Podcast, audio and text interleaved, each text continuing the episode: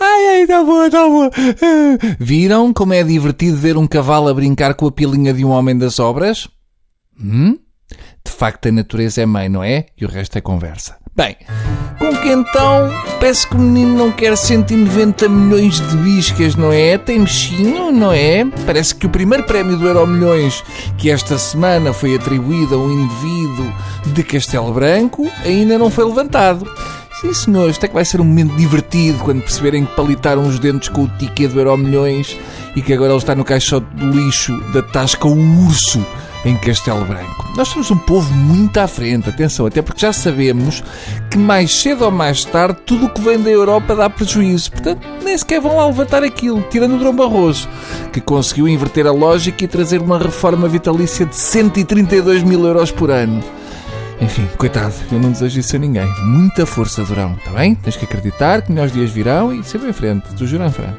Enfim, voltando ao Euro Milhões, há que terem atenção que o Estado vai fazer o favor de limpar 20%. Portanto, na prática, o apostador só está a tirar ao lixo 152 milhões. Pronto, está tudo bem, afinal, que em termos de estupidez é um bocadinho menos. Agora, a questão é, atirar 30 e tal milhões para o lixo? Vai que não vá. Que, que, que é isso o salgado? Agora, outra é atirá-los para a Maria Luísa Albuquerque. Essa é que é a parte mais dura disto tudo. Se fosse assim, atirá-los à cara da senhora, dentro de uma malita de, de alumínio, pronto, uma pessoa ainda, pronto, ok, toma lá. Agora, dar assim de mão beijada eh, é a mesma coisa que usar um ralador nos testículos. Aliás, eu ralava de bom grado os meus testículos, assim bem arrentinhos, só para não ter de lhe dar esse dinheiro. E é só outro qualquer. Agora, outra coisa também a pensar é que se o prémio não for reclamado, ele vai para a Santa Casa da Misericórdia, onde está o Sr. Santana Lopes. E dar 152 milhões ao Santana Lopes também custa. Até porque metade do dinheiro ele vai estourar no gel de 2015-2016 e será que este apostador eh, não lê as notícias? É que Castelo Branco não é propriamente Nova York. Não é o tipo de coisa que uma pessoa pensa: ah, somos 8 milhões, por isso nem vale a pena procurar o talão porque não me calhou a mim de certeza. Vale, senhores, vale muito a pena procurar.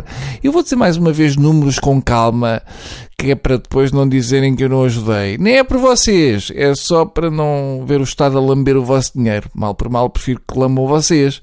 Limpem os beiços aos 152 milhões, sempre são melhores a fazer moradias com azulejos por fora. Por isso cá vai.